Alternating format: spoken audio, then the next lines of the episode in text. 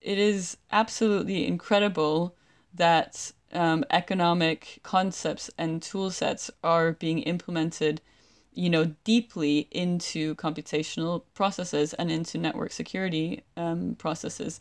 Like i think this is actually quite a major uh, quite a big deal uh, intellectually technically philosophically yeah, it is a quite it is quite a big deal. And I first realized this when um, I went to a Bitcoin conference a while back, and it was really interesting. I was like, wow, I'm you know here's some here's it's basically you know cryptographers that are discussing economics. Cryptographers discussing economics. That's a perfect start for today's episode. Welcome, everybody, to Future Histories. My name is Jan Groß, and my guest today is Dr. Jaya Klara Brekke and we will be talking about blockchain technology in relation to the question of the political.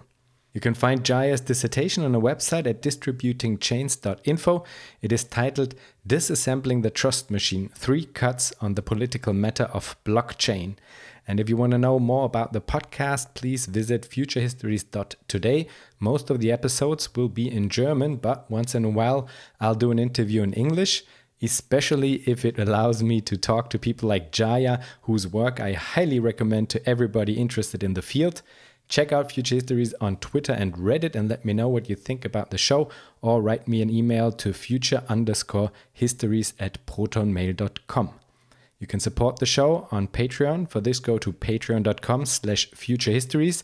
But now, enough promo. Please enjoy the interview with Jaya. I certainly did.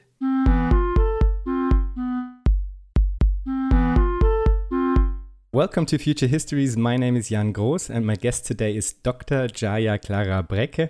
She's a researcher investigating what matters politically in blockchain technology at Durham University. Welcome, Jaya. Hi. I think most of my listeners uh, will have heard of the term blockchain at some point, but I think there's still actually considerable confusion and quite a lot of mysticism around the technology. So let's cover the basics first. What is a blockchain and what types of blockchains are there? Okay, so the way I tend to explain blockchain is I actually I go back to cryptography and I go back to starting off with explaining what cryptographic hashing is.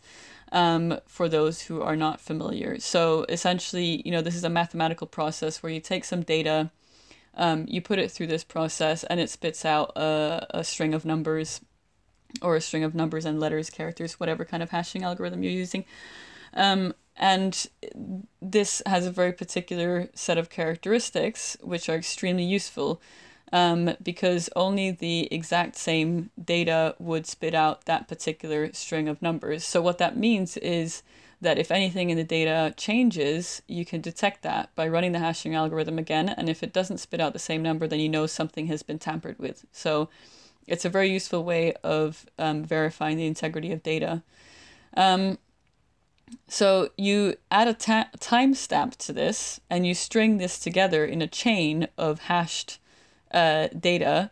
And what you essentially potentially have is a linear history of, you know, things that have changed over time or, uh, you know, sets of data over time.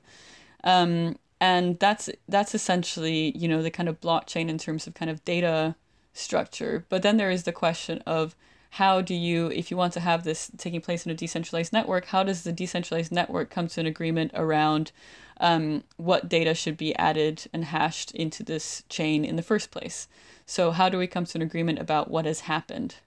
Um, you know, in a given context. In the case of Bitcoin, what has happened in terms of transactions. In the case of Ethereum, what has happened in terms of computation. Um, but it could be any potential data. Um, so that consensus mechanism is what's called proof of work in Bitcoin and in many other cryptocurrencies.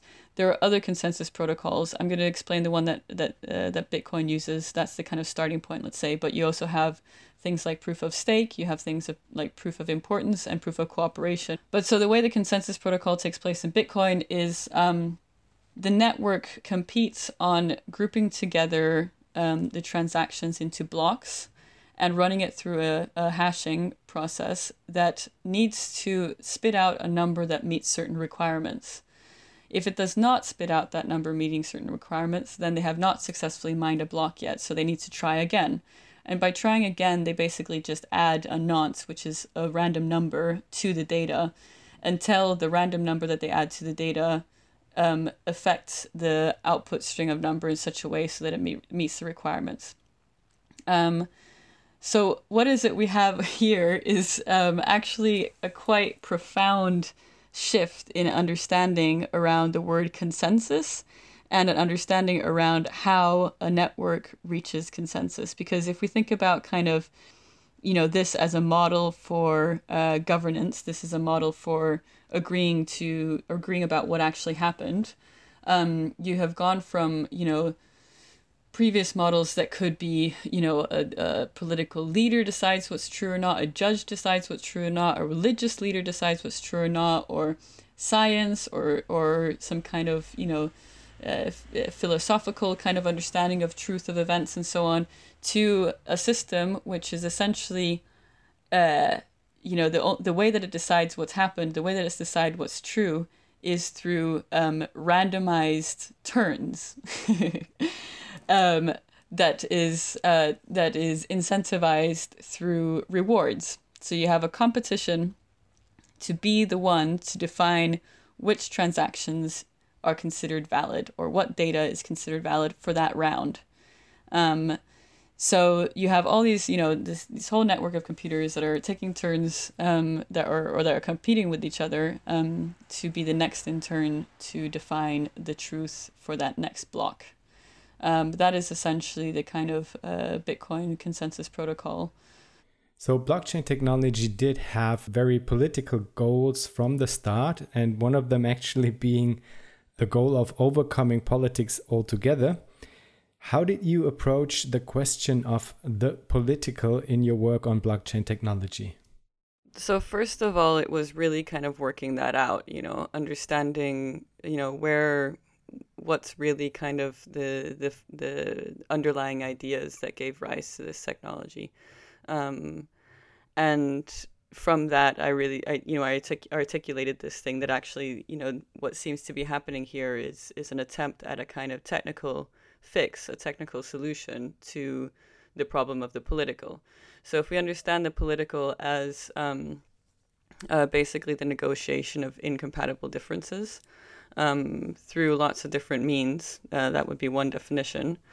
Um, you know, what you have here is a technology that tries to kind of resolve that um, in some kind of final manner. So, you know, you take the problem of power and authority, that, that will be replaced by a decentralized network. So, problem of authority has been solved um, the problem of consensus between you know incompatible positions. Well, we've got an algorithm that will do that, and an algorithm that will do that in a way that's decentralized, meaning no one can control it, which means that it's it can be considered somewhat uh, can, uh, can be considered neutral.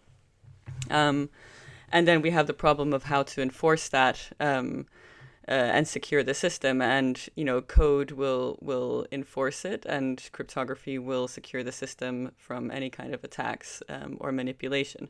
So the idea is like these components somehow resolve the problem of the political in some kind of final way.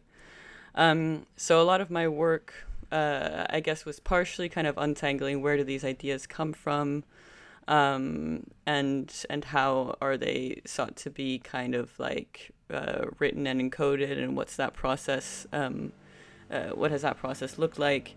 Um, and also uh, to look at kind of you know there's there's lots of different theories around like understanding the politics of technology. One of them is you know really understands uh, the political as something that then gets inscribed into a piece of technology or an infrastructure um, so that a certain kind of politics or ethics um, uh, will will be operating in a kind of in, immanent manner. So, you know, say for example, uh, for me, like a really good example is is the door closer that I think Bruno Latour uses, and is you know one kind of easy way of understanding this principle, which is basically like a door closer will automatically close the door, um, and that enforces a certain kind of you know understanding that the door being closed is good, whereas the door remaining open is bad.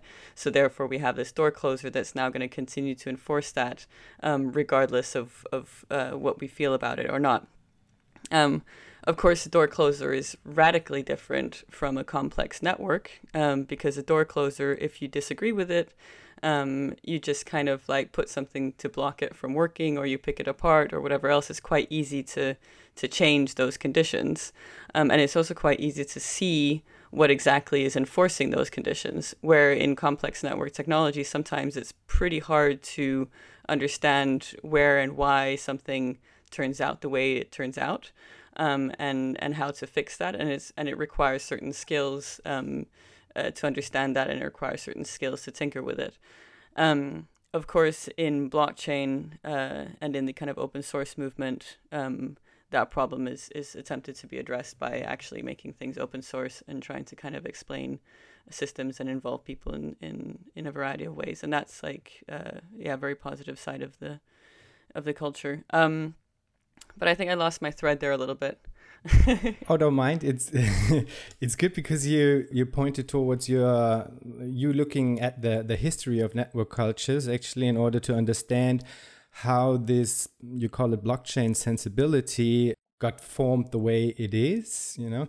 And uh, I think you did a very good job in in pointing out that we should definitely take a second look and that both the the evangelists like the blockchain evangelists uh, should like get away from easy dichotomies but also the critics yeah i mean so because what i was observing was obviously you know the people that are attracted to blockchain come from a variety of different backgrounds i mean it's really attracted a lot of people from across different political spectrums um, and across different kinds of political cultures and histories.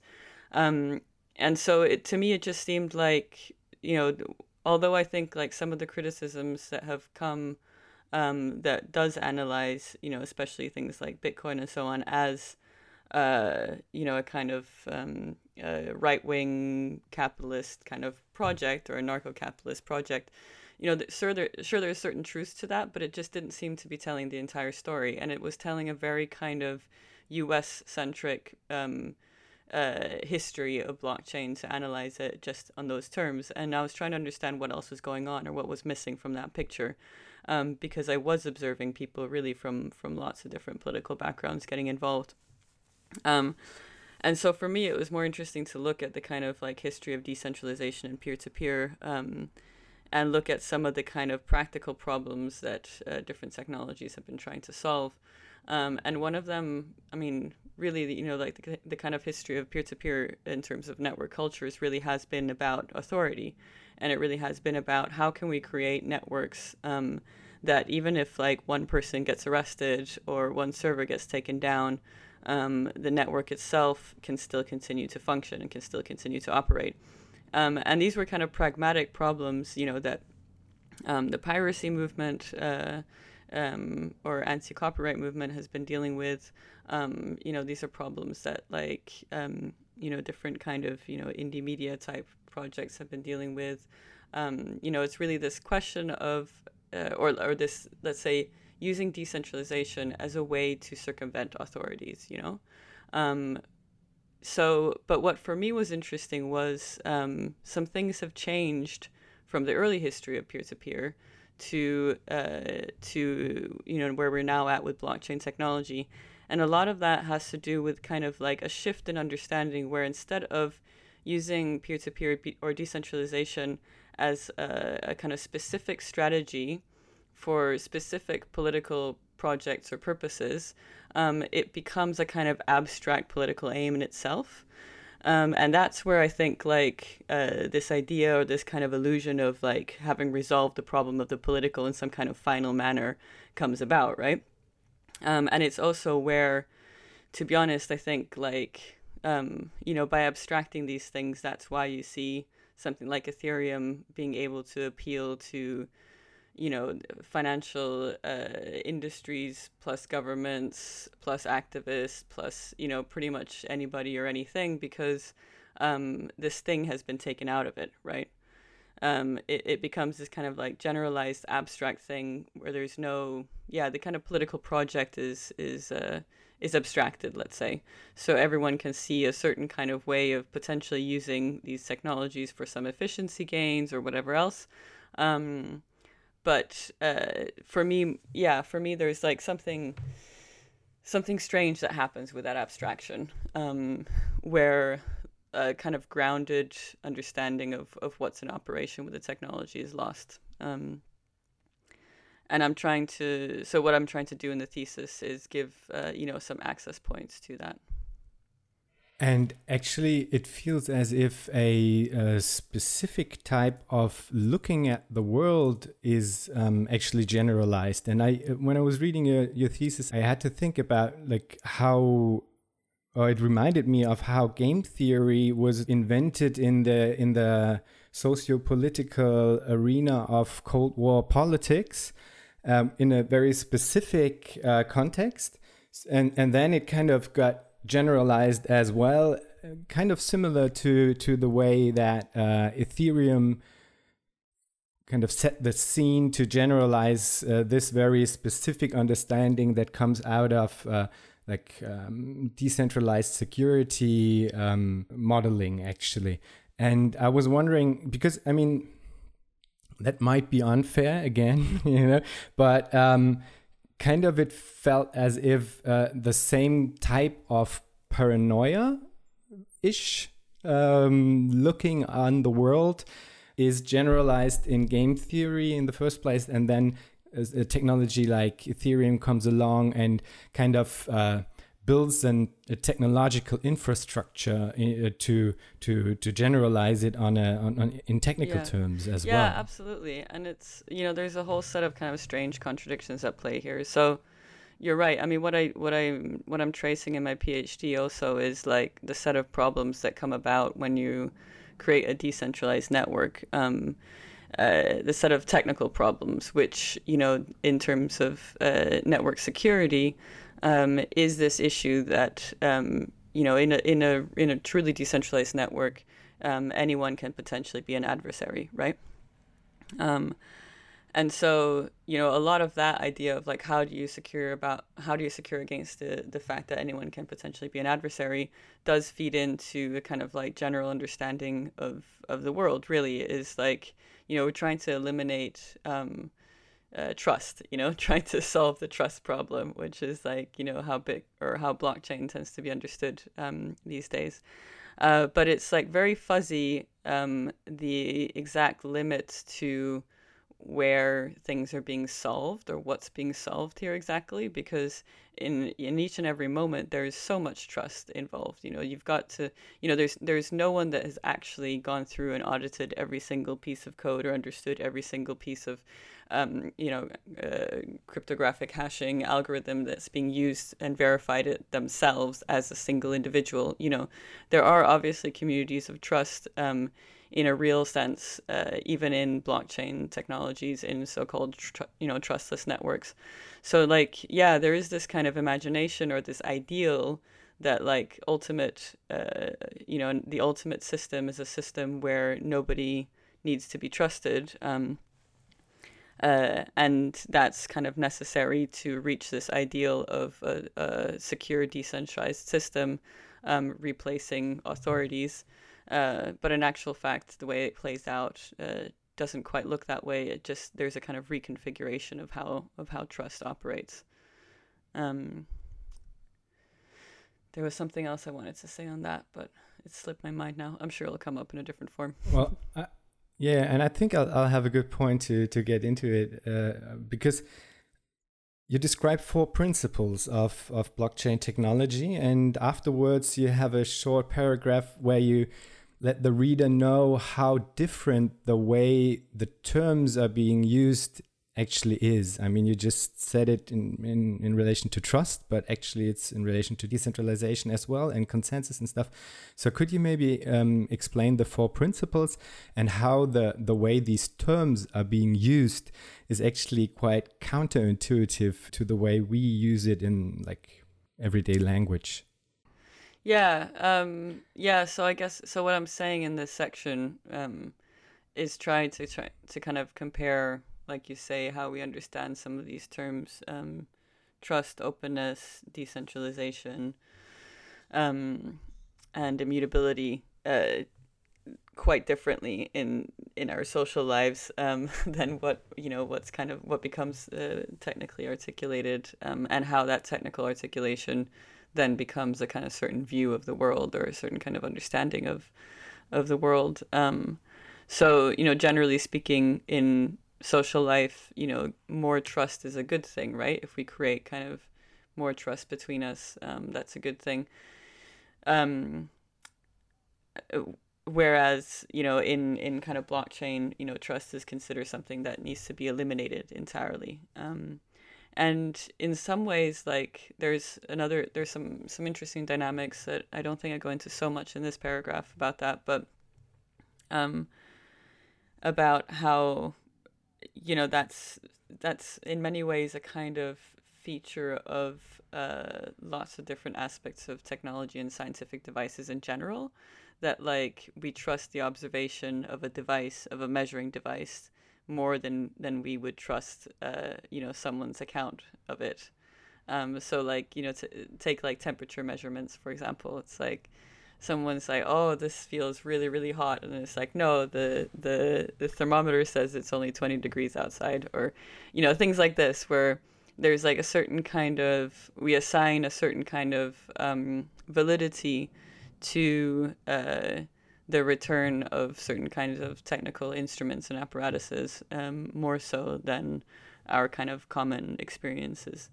Um, I mean, that's not to pit the kind of human against the machine in any kind of way. It's just an observation about how, um, you know, devices and apparatuses sometimes operate. And I say it only because, like, it's such a major, major part of the political proposition of blockchain um, to create a kind of a governance apparatus, essentially, um, that is uh, somehow constructed by a set of elements that are beyond the control of human beings.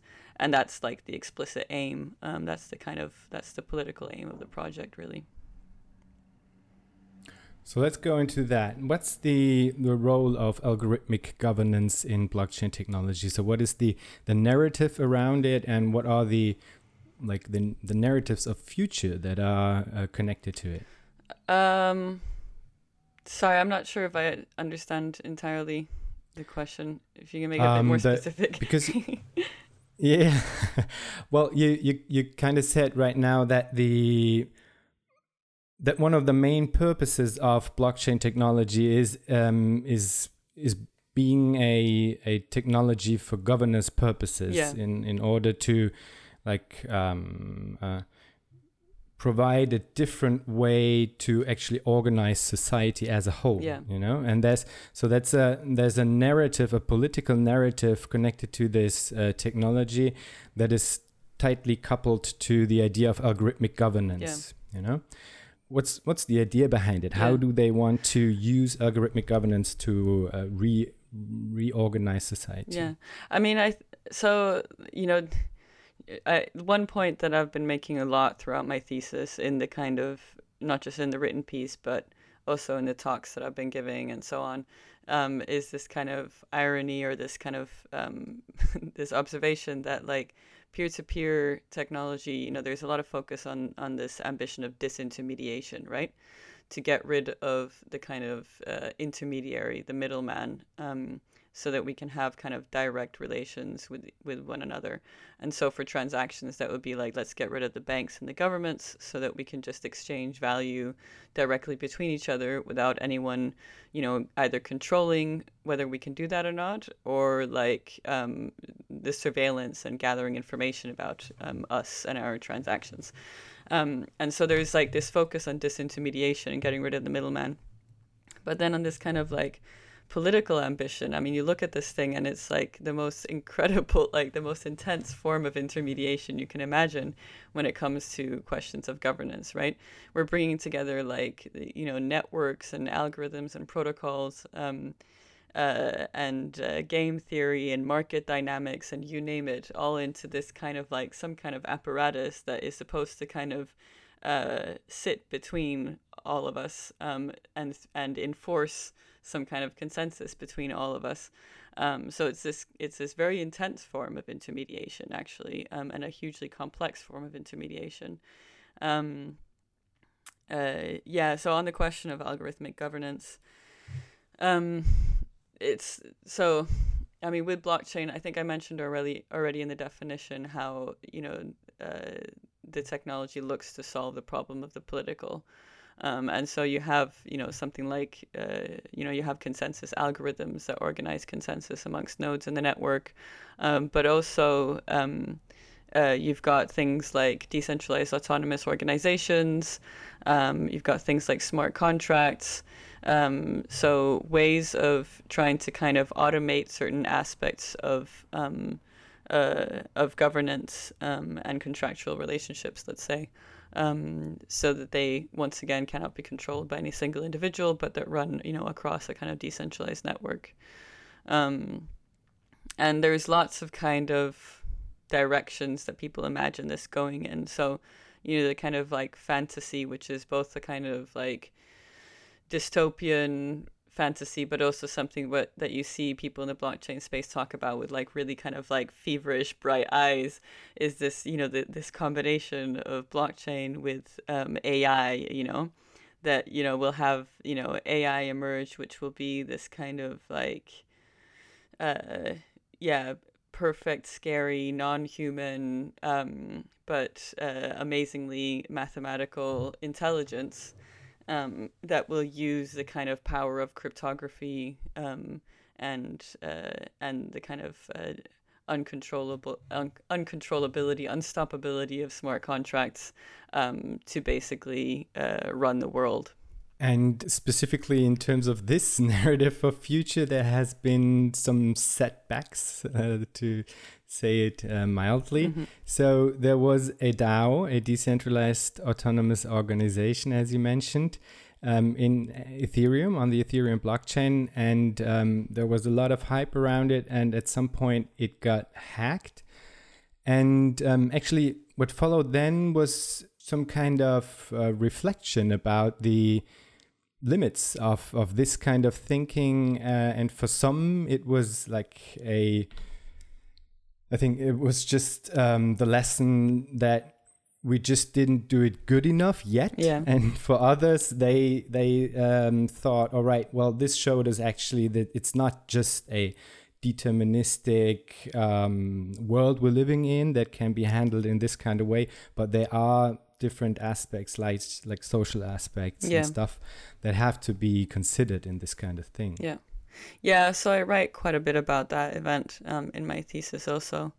Um, i mean the the problem is so you know the story of blockchain um, and what it can do and the story of blockchain plus ai you know these things they sound so convincing um, but one of the main reasons why they're so convincing is because when you kind of when you look at the story, you're looking only at the story, and you forget to look at everything outside of it.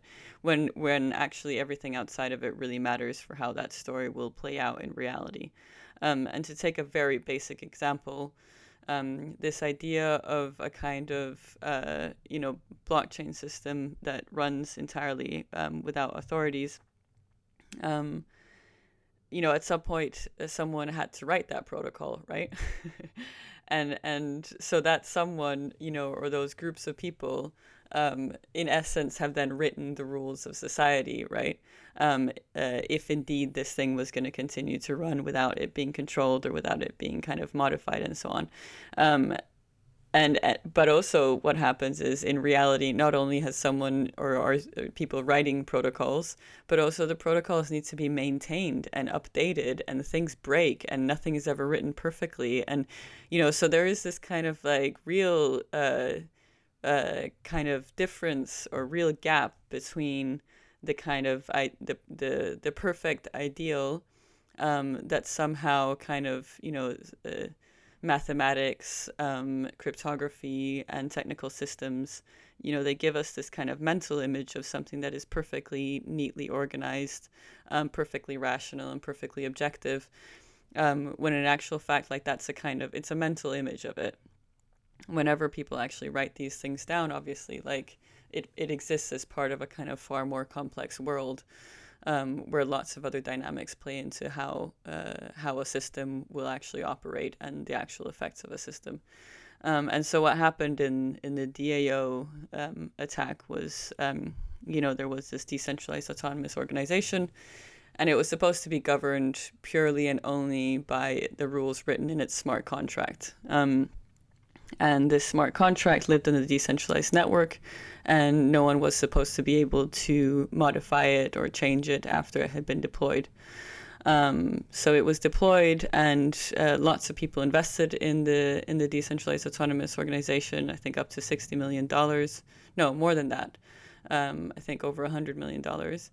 Um, and uh, and then all of a sudden, people saw that there was this, an amount um, uh, of uh, of investment that was being taken out of the DAO contract um, repeatedly. Um, and so it turned out that in the contract code, um, this was possible um, through a kind of combination of a couple different rules that had been specified in the contract. Um, and someone was literally emptying the fund uh, and got away with about $60 million. Um, and the reactions to that um, were, uh, you know, kind of split the community. So some people um, felt like, uh, you know this needed to be stopped. Um, this this should never have happened. Uh, we should intervene. Um, and another set of people were like, no, because the the rules said that only the smart contracts governs this thing, and so therefore, if what's written in the smart contract is the only thing that governs it, and it allows for this person to actually. Uh, or this this hacker to actually siphon off this money, um, that should be allowed to go ahead. And so what you saw was, uh, you know, the Ethereum Foundation um, were got quite concerned and got involved because this this was a considerable amount of um, the the actual total amount of ether in the market, um, and so they decided to go in and intervene um, and basically do what's called, I guess you could call it a kind of rollback um, on the Ethereum blockchain um, and fork the blockchain uh, so that um, uh, uh, before the, the hack attacked and kind of pretend that in the history of the Ethereum blockchain this hack had never had never actually happened um, to then buy time to go in and, and retrieve the funds. Um, and that's like a clear act of a kind of outside authority in a sense, right? Um, and so there was a lot of like soul searching in the community about whether or not that was a good good thing or not, um, uh, whether that should be possible at all. Um, and it did split the, the community, and so you have two different versions of Ethereum running now. Um, one that has a history of events where this hack never happened, and one that has a history of events where it did happen. Um, and I guess, and so for for for some people in the Ethereum community, the way of making sense of this um, in terms of decentralization and so on um, was to say that uh, social consensus trumps computational consensus. So this idea that like it was actually okay for the Ethereum Foundation to step in um, uh, and retrieve the funds by forking the chain because there was agreement, there was broad agreement in the community that that was what needed to be done, and that agreement was um, uh, expressed um, through the adoption of um, nodes in the network um, of this new version of the Ethereum blockchain. So, you know, in many ways, you could say there was a decentralized consensus around moving forward on that decision. Um, uh, although there was a kind of uh, another splinter group that, that, that disagreed. So there's lots of stuff going on here. But what what what I think really kind of uh, was very nicely kind of demonstrated to the community um, was that you don't get rid of uh, you know the complexity of of the world. You don't get rid of human beings. You don't get rid of all these things so easily and they actually play a pretty important role for um, how systems play out. Like there's no there's no final guarantee against like uh, against the indeterminate reality that we live in you know? Um, things kind of unfold. I mean, yeah, there's there's so many ways of kind of saying this, and I and I and I keep saying it. Um, that you know this idea of a kind of final solution to the problem of the political. Um, it's I mean it's cute, and I understand where it's coming from. Uh, but really, you know, cryptography doesn't do that. There is nothing that does that. I mean, time keeps passing, and between us, there's just too many. There's there's too many unknowns in the universe. It's like it's it's a radically open future, you know. Um, and you take something like cryptography that is that is really, let's say the um, the cornerstone of this political or this kind of belief system in blockchain. This idea of like the the you know uh, the security of uh, cryptography being like something fixed and something something determined that you know that we can somehow build everything else on top of um, you know i went to uh, i went to bletchley park the other day which is uh, i don't know if people know what that is but it's um, uh, it's where alan turing and a bunch of other english mathematicians got together during the Second World War uh, to break the Lorenz, uh, the German Lorenz cipher machine. Um, uh, and a few of them did and invented the Colossus in order to do that.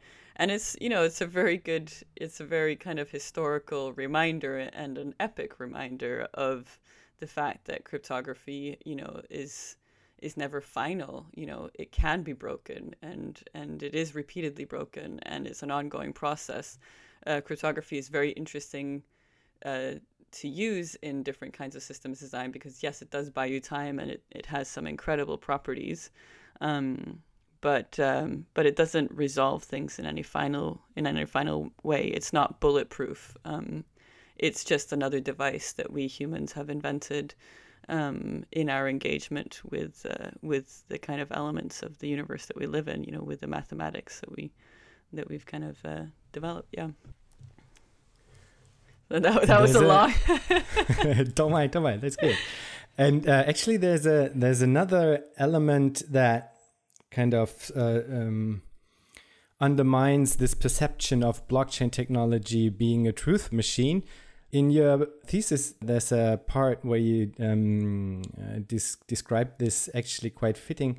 I'll just quote it. Actually, I think if we take a closer look at how double spending is solved and how consensus is arrived at in decentralized networks, there is in fact no need to determine which of the conflicting transactions is true, because from the perspective of the system, it does not matter which is verified as long as it is just one of them. What is true or really happened is not of importance end quote. So i really like that because um, the the consensus this means that means that the consensus in blockchain is actually uh, far from being any kind of objective truth but it is what you later call an incentive driven settlement. And i think this is very spot on because um, it kind of begs the question how does this affect the the the kinds of truths is that the plural of truth? I don't know the truths that um, that can be produced because i'm actually like 100% sure that there are many many many many many many many uh, truths um, that cannot be produced with this specific type of thinking. Yeah um, yeah it's another kind of uh, like cute. Um, uh, I say cute because, yeah, it's another kind of cute approach to some of the kind of deep, complex problems of the political. Um, and I say cute because it's a kind of backing down of, or a kind of historical accumulation of disappointments in authorities. So it feels a little bit like this child that who's who realizes that its parents are uh, fallible, you know, and goes looking for something that isn't fallible.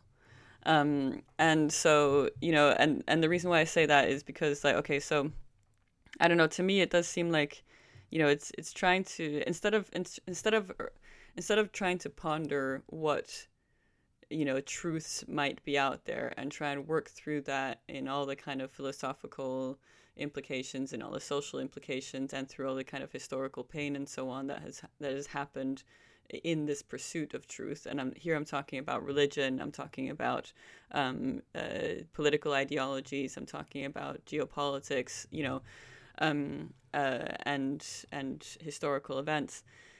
Um, this is a, the kind of idea that like we don't need a universal truth um, coming stemming from kind of human reflection all we need is something that ensures that who gets to determine the next round of truth um, is randomly selected in a way that can be um, deterministically analyzed as as decentralized as fair. You know there's no single node in the network that will be able to determine the truth um, over and over and over again. It's always going to be a different node in the network.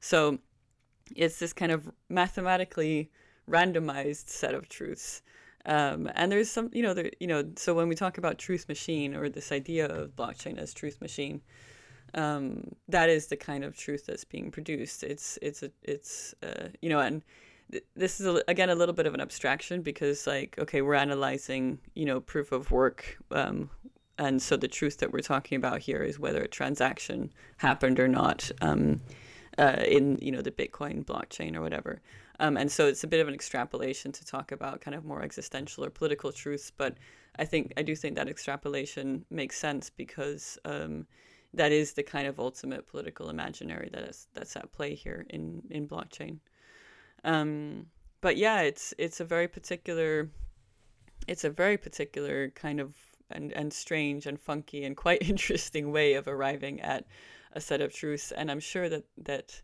you know I do th- I am curious about you know the experiments in this space. Um, uh, to see what and how we might be able to use something like this. Um, but I'm also quite firm about finding the very specific, appropriate uses of it and really not having this as some kind of like overarching uh, ideology. Because, uh, like you say, the, this form of consensus, this way, this method at which to arrive at consensus around truths is a very specific way. It's very different from, let's say, a group of people that get together in a room and share their experiences about something um, that then arrive at some kind of shared understanding of what has happened. Um, that's a very, very different process and a very, very different way of being in the world and acting in the world and understanding the world um, than uh, the proof of work uh, consensus algorithm, right?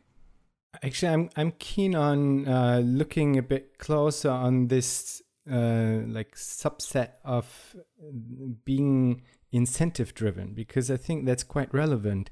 Um, and you can see this in other fields as well when, for example, um, um, a, a, blockchain technology has to resolve the problem how to bridge the gap into the uh, material world, like the non-digital world.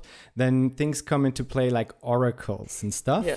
But these oracles, they are market-driven, so it's the it's then a monetary incentive that uh, is supposed to deliver the best possible truth not the ultimate truth maybe yeah. but uh, it's supposed it's it's it's like constructed as if this monetary incentive is able to produce like the most like the best uh, workable truth and i think this goes down to the bottom like of the protocol when it comes to something like crypto economics because there also you have this kind of techno engineering idea or behavioral engineering idea you call it i think in, in the thesis as well that you might be able to construct a um, like a, a good system architecture through actually carrots and sticks um, which are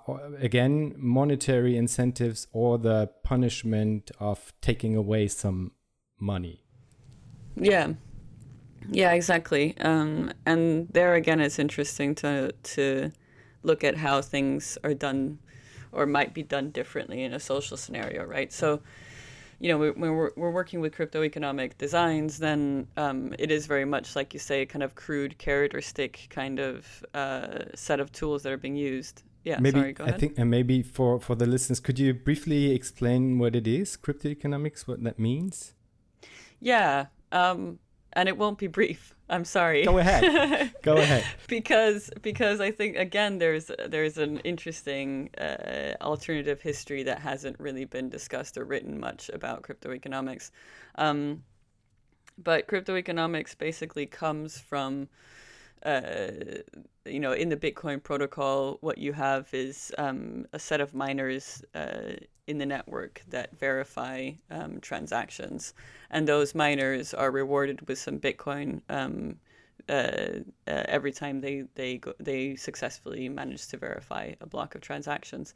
Um, and they're rewarded with a Bitcoin partially with the idea that um, if it pays more to contribute to the system than it does to attack it, um, then uh, you'll have a system that essentially, um, uh, uh, yeah, it's a it's a kind of element of the security of the system. You'll have a system that runs um, uh, uh, that runs well. And so you've got you get even more kind of sophisticated versions of that that you know you kind of economically reward good behavior in the network um, and economically punish bad behavior in the network. Um, and you see kind of different designs of that in different protocols um, in the blockchain space, and some of them are get very elaborate. Um, and I used the Bitcoin example because it's kind of one of the kind of more simple ones and easier to understand. Um, so yeah, it's a kind of combination of game theory um, uh, and market dynamics in a kind of cryptographic decentralized network space. Um, but the the other story to that that I think is a very interesting angle is to understand this in terms of uh, business models. Um, because if we take you know the kind of business models of of uh, um, platform the kind of like internet platforms of today that use a kind of uh, data extraction as their business models, data extraction and advertising. Um, uh, if we want to create new kind of a, a, new type of internet, you know, Web three, um, uh, and if we want to create kind of new types of decentralized applications um, that uh, make it cryptographically impossible for the kind of business models that rely on data extraction in that kind of a way um, then we need a different kind of economy that runs these systems. And so for me, the interesting side of crypto economics, the really interesting side of crypto economics, is the dream of and the idea of creating systems that are kind of economically autonomous and viable to run um, without the need for uh, you know surveillance or surveillance capitalism or platform surveillance or you know the kinds of business models that we see run the internet today. So that for me is like the the kind of opportunity, the interesting possibility of crypto economics. Awesome. I think it's really really important to point that out because I mean also for someone like me, it's kind of uh, like overwhelming how the the way crypto economics is handled is narrowed down to this idea of um, actually socio-technical engineering, uh, which yeah, I think is really yeah, yeah, behavioral engineering, which I think is really uh, actually a very dangerous road to to to go on you know mm. and it's very refreshing the way you did describe it right now that there are also well this this might be a like acute danger to to use the technology in the way of behavioral engineering or such um, there are there are these other um, possibilities um, to to actually use the technology in a way that uh, is very much beneficial for everybody. Yeah, yeah. But I think, like, in order for that to actually be able to happen, um, the space needs a lot of new thinking, especially from people that come from uh, heterodox economic thinking, because. Um, like right now what you've got is a bunch of programmers and computer engineers tinkering with economic tools and so and and from their perspective they're trying to achieve certain security properties in the network. And so economics is being used in order to achieve those security properties. And that's why it tends towards behavioral engineering. Um, that's why it tends towards like, how can we kind of make sure that certain types of behaviors, you know, uh, honest behavior is, is happens, um, whereas kind of dishonest or malicious behavior is made impossible, you know? So that's like, it's really the computer engineer's perspective. But if we can have kind of more thinking in this space that looks more at this question of you know the business model of the internet and the kinds of economics that might happen in that space you know if we can kind of start deliberately shaping that um, in some ways i think that would be f- like super interesting. I think that's like yeah an important direction to work on. Very much so. But i have to say i think um, it's in the in the current state it's not just that um, the programmers are thinking in terms of security models, and that's why there's this kind of under, misunderstanding. But I'm afraid that I think what's happening right now, and you can see that in the collaboration between Vitalik Buterin, the founder of uh, Ethereum, and uh, Glen Weyl, uh, an economist who wrote yeah. Radical Markets. What mm-hmm. the, like the next level shit in this sense uh, is that they are very much aware of um, that this is not just about security modeling, but they believe crypto economics to be the appropriate social technology to design society. That's yeah. that's the impression I get, and that um, and that for me means that um, there might be a lesson learned in terms of um, how autonomous systems are not fully controllable, and that we should put some um, social input into how to govern things and stuff like that. To say just a bit simple, but that in the final step, there's still a belief in engineering society through appropriate techno social uh, technological architectures actually he, they, they really yeah. call it uh, he calls it uh, the new social technology like crypto yeah. yeah and this is where i think it's important to understand power a little bit better um, and different forms of power. Um, because, uh, you know, in the blockchain space, and I think in society in general, when people kind of think of power just off the top of their heads, you know, what comes to mind is a kind of authoritarian dictator, right? What comes to mind is like a kind of centralized, you know, a, some kind of centralized power where, you know, one person or one party or whatever determines everything and kind of power radiates from that kind of uh, central point. Um, but there's there's so many more theories of power and ways of understanding power that are much more kind of apt at describing um, our current kind of conditions. Um, one of which, like uh, in the case of um, what you just described, that is quite useful for understanding um, uh, for understanding this condition is uh, like a kind of power that operates more on the landscape of what's possible. So um, uh, instead of having a centralized person dictate, you know, what what needs to happen, you kind of model the landscape in a way that makes certain types of things seem like they're just naturally impossible to do or very difficult to do and make other things feel like they're very desirable to do. Um, and that's what a lot of kind of protocological design really is about. And that's what a lot of kind of crypto economic design really is about is, you know, to kind of make certain types of behavior desirable for someone um, on a kind of intuitive level. So it doesn't feel like an authority is dictating anything to you. It's just the way the landscape looks. It's easier to go that, you know, down that road than it is to climb over that hedge, you know? Um, and so, you know, I think keeping an eye on that is is is very important. Um, also to be able to analyze, you know, uh, analyze what is the types of you know what is the politics that's being inscribed in the protocols that then shape that landscape. You know, um, yeah. What's the main takeaway from your research? Oh wow. Uh, um, the main takeaway. Um,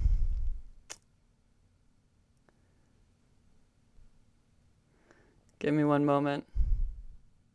Because there's so many that we've touched on. What's the main takeaway for you? I think it's um, that we should all be aware that there is no wholesale answer to anything, actually, and that that these things are like context specific and that they have like a a, a site that might um, benefit us that is very much context specific but another one that not that is not and it's and we shouldn't like alles über einen Kamm scheren. I don't know the english word for that. Like we shouldn't uh, approach it as if it's all the same.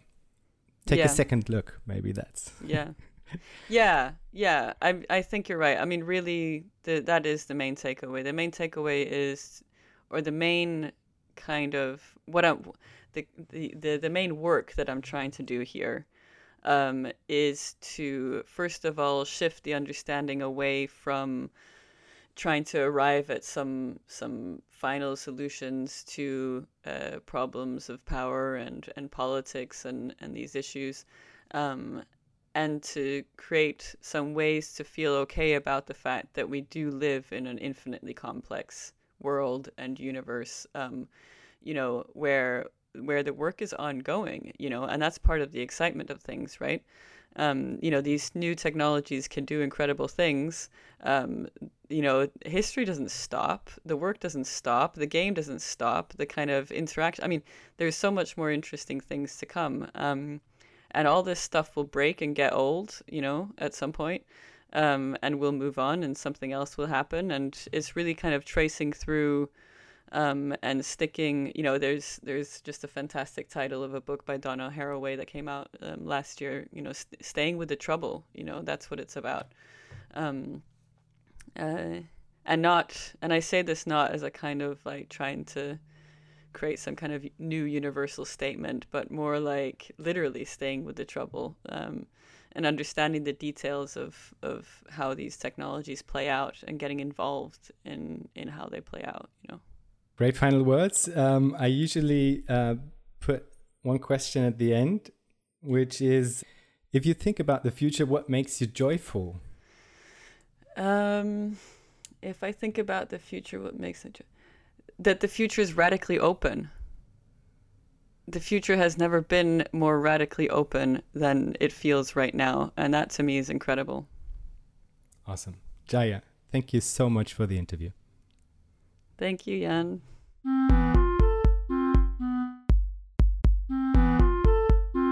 That was our show for today. I hope you enjoyed the interview with Dr. Jaya Klara Brekke. If you want to know more about Future Histories, please visit futurehistories.today. You can support Future Histories at Patreon. For this, go to patreon.com slash futurehistories and let me know what you think about this episode and the show in general. For this, use Twitter, hashtag Future Histories, or Reddit, or send me an email to future underscore histories at protonmail.com. See you next time.